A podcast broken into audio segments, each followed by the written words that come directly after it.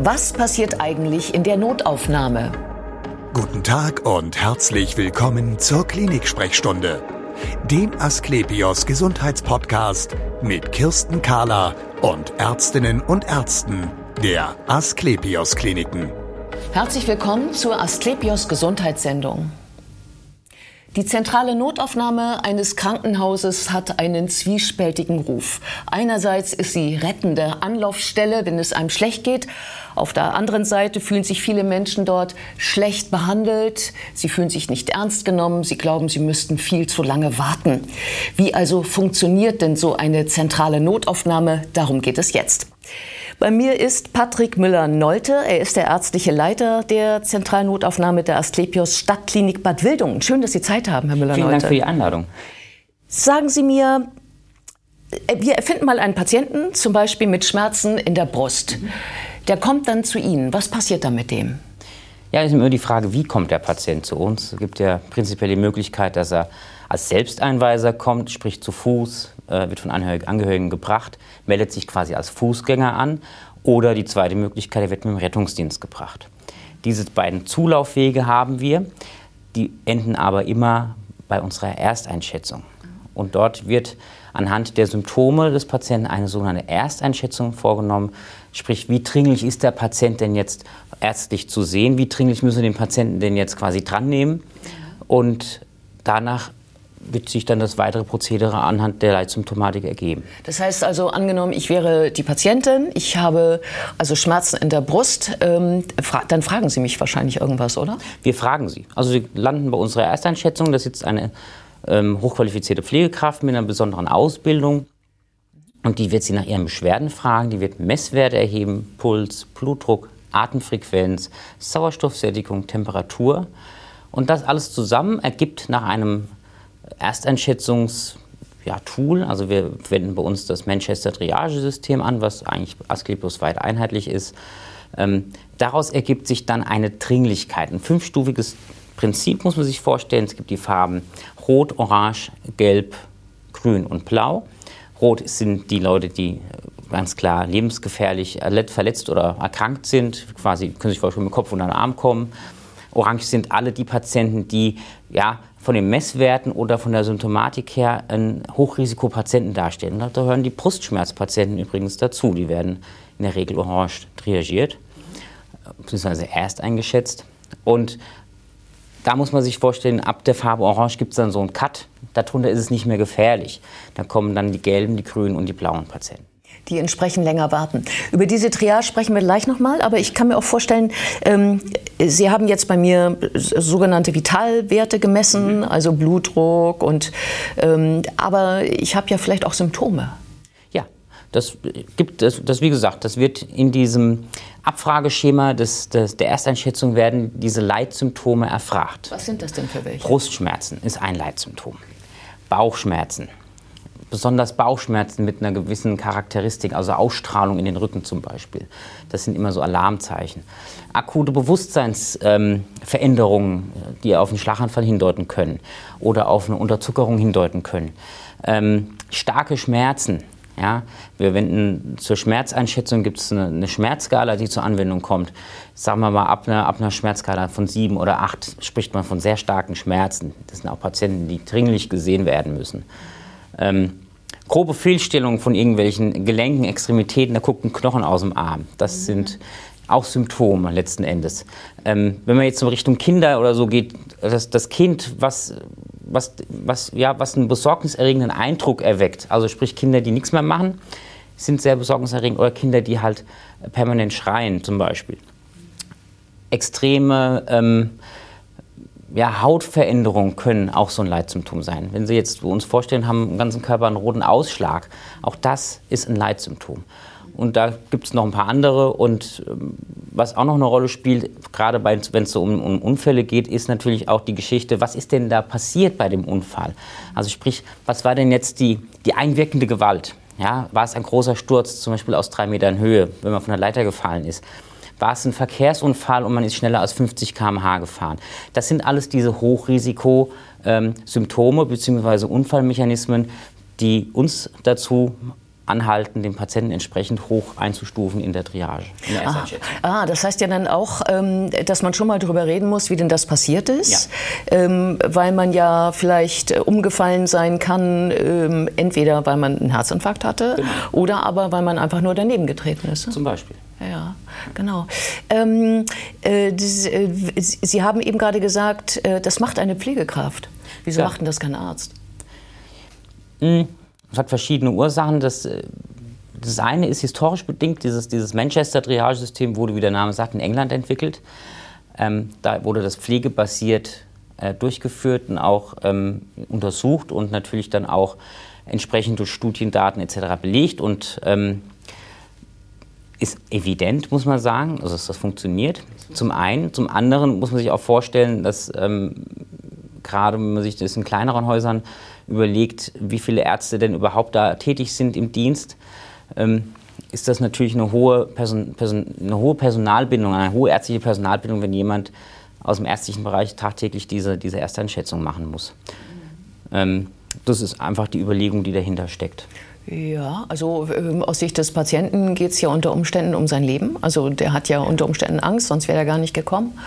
Und ähm, äh, der fragt sich dann, kann denn jetzt da diese ärztliche oder pflegerische Kraft überhaupt meine Not erfassen? Kann sie. Kann sie, weil sie A, erfahren ist in dem, was sie tut. Also es ist jetzt kein Neuling oder kein Frischling, den wir in die Ersteinschätzung setzen. Das sind erfahrene Pflegekräfte mit mehrjähriger Berufserfahrung. Darüber hinaus haben die meisten Pflegekräfte inzwischen eine Zusatzweiterbildung in Notfallpflege. Das heißt, sie haben nochmal zwei Jahre zu ihrer äh, äh, regulären Ausbildung eine Zusatzausbildung genossen, ähnlich wie es das in der Intensivmedizin auch gibt. Und haben darüber hinaus nochmal eine spezielle Schulung bekommen in Ersteinschätzung. Hm, naja, also viele Patienten ähm, denken ja dann doch über die Notaufnahme, die da haben keine Ahnung. Ne? Ja, was soll man dazu sagen in dem Fall? Ist es denn so, dass man, ähm, dass man äh, auch die Abläufe in der ZNA immer wieder reflektiert? Also dass man sich zusammensetzt, immer wieder im Team und sagt, ah, wir müssen mehr darauf achten, das. Und die Patienten haben sich verändert in der Art und Weise, wie sie sich äußern. Ja, sowas. Oder da ist was schiefgegangen oder so? Ja, also wir führen regelmäßig Teamsitzungen durch, also Ärzte und Pflege auch zusammen und besprechen ähm, unsere Abläufe, reevaluieren, wie es so schön heißt, das jeden Tag kritisch, was wir da tun und äh, entdecken auch immer wieder Stellschrauben, wo wir sagen, okay, da müssen wir nochmal nachbessern. Das hat so lange gedauert, hier müssen wir schneller werden, was können wir hier in dem, dem Prozess noch ändern, dass das ein bisschen runterläuft. Darüber hinaus gibt es ja im Konzern auch selbst sogenannte Audits oder Peer Reviews, wie wir es nennen, dass wir uns gegenseitig besuchen, also in den ZNAs. Das, ähm, jetzt, letztens war ich zum Beispiel auch hier in Hamburg unterwegs. Ähm, dass wir äh, uns gegenseitig besuchen und gucken, wie machen es denn die anderen? Was fällt uns da auf, wie die es machen? Was ist gut? Was sind Sachen, wo wir sagen, das könnte man irgendwie noch mal anders machen oder optimieren? Und lernen voneinander. Und stehen da auch über die Standorte hinweg im, im regen Austausch und äh, kommunizieren und besprechen im Prinzip, was sind denn gerade die, die Probleme, die uns unter den Nägeln brennen. Darüber hinaus gibt es natürlich noch andere Formate, wo wir uns austauschen. Es gibt noch Fachgesellschaften, wo wir uns in Landesgruppen regelmäßig treffen und austauschen. Also von daher findet ein reger Austausch statt. Ähm, wo wir auch auf Augenhöhe miteinander besprechen, wie macht ihr das denn eigentlich? Mhm. Ja. Also weil jetzt, um nochmal auf die Triage zu kommen, also das Kürzeste ist ja, ich, brauch, ich sehe den Arzt sofort, dann sind es, glaube ich, 10 Minuten, 30 Minuten, 90 Minuten, 150 Minuten, richtig? Also der, letzte, also der blaue, der letzte. Dieser, der, die, diese Person, die da zweieinhalb Stunden schon mal von vornherein warten soll, weil ähm, äh, Ihrer Seite entschieden hat, dass der das ab kann, mischt er Ihnen nicht die ZNA auf? Das kommt natürlich vor. Ja.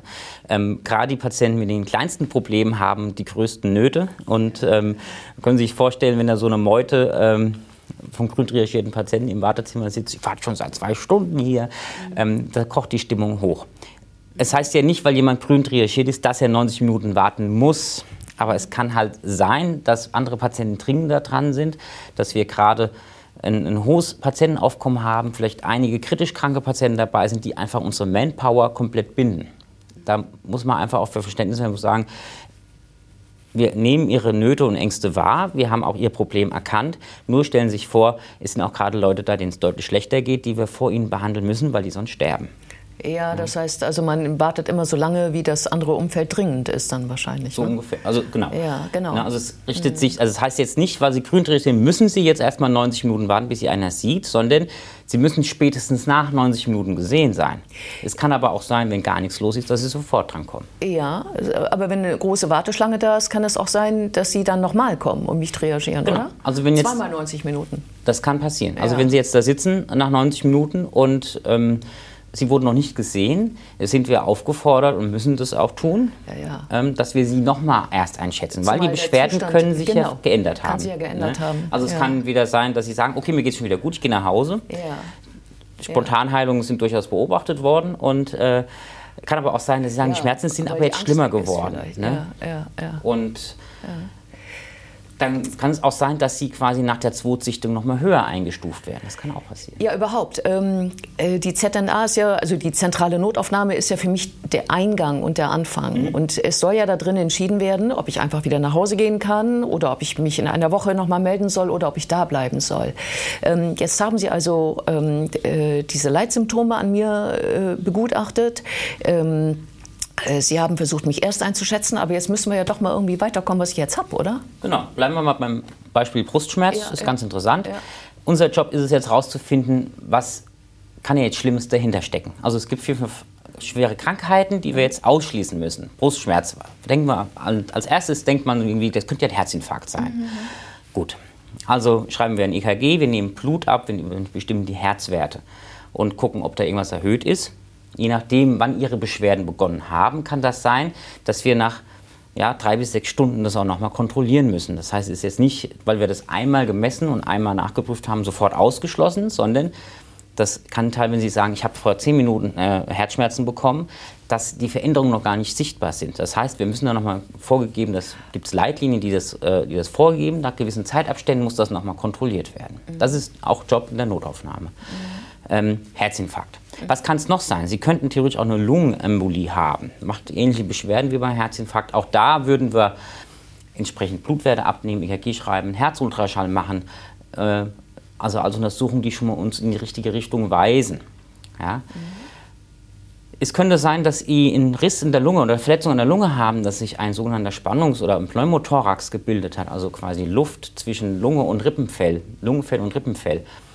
Da würden wir eine Ultraschalldiagnostik machen, würden Sie abhören, würden Sie notfalls auch nochmal röntgen und würden das behandeln. Und dann kann natürlich auch was sein, dass ihre Hauptschlagader gerissen ist, eine sogenannte, sogenannte Aortendissektion. Auch das würde man mit EKG, Labordiagnostik, Ultraschall etc. pp. Ähm, weiter nachforschen, dass das auch ausgeschlossen werden kann. Und zu guter Letzt ähm, gibt es noch das sogenannte Behave-Syndrom. Das ist ein Riss in der Speiseröhre. Und ähm, diese Ausschlussdiagnostik muss man betreiben bei Brustschmerzen. Da gibt es äh, Protokolle, die vorgeben, das und das muss abgeklärt werden. Wir rechnen natürlich auch mit Wahrscheinlichkeiten. Also äh, wir machen jetzt nicht bei jedem immer alles, das muss auch klar sein, sondern wir müssen einfach auch davon ausgehen, wir haben eine gewisse Wahrscheinlichkeit, dass das vorliegt oder nicht. Wenn jetzt ein 20-Jähriger kommt und sagt, ich habe Brustschmerzen, ist der Infarkt nicht ausgeschlossen, aber unwahrscheinlicher als jetzt bei einem 70-Jährigen. Ne? Beim 20-Jährigen hingegen ist zum Beispiel diese Geschichte Pneumothorax, muss man eher dran denken als jetzt beim 70-Jährigen. Ja? Ist auch immer entscheidend, wie ist die Vorgeschichte dazu. Und so entlang, ähm, hangelt man sich da entlang. Also man hat einen Verdacht, man muss dann, okay, gucken, was kann alles sein, muss ein paar Untersuchungen machen und muss dann im Endeffekt das Gesamtbild nehmen und muss dann die weiteren Konsequenzen daraus ableiten. Wenn jetzt bei Ihnen ein Herzinfarkt festgestellt worden wäre, weil es eindeutig im EKG zu sehen ist, ein sogenannter ST-Hebungsinfarkt, dann würden Sie von uns sofort eine Akutmedikation bekommen, Aspirin, Heparin und äh, wir würden Sie dann umgehend ins Herzkatheterlabor bringen, wo Sie dann eine Herzkatheteruntersuchung bekämen, wo dann halt geguckt wird, gibt es eine Engstelle, wo ist die Engstelle und dann würde die Engstelle aufgedehnt, Ständchen rein und anschließend würden Sie von da aus auf die Intensivstation gehen. Vielen Dank für das interessante Interview. Ja, danke auch.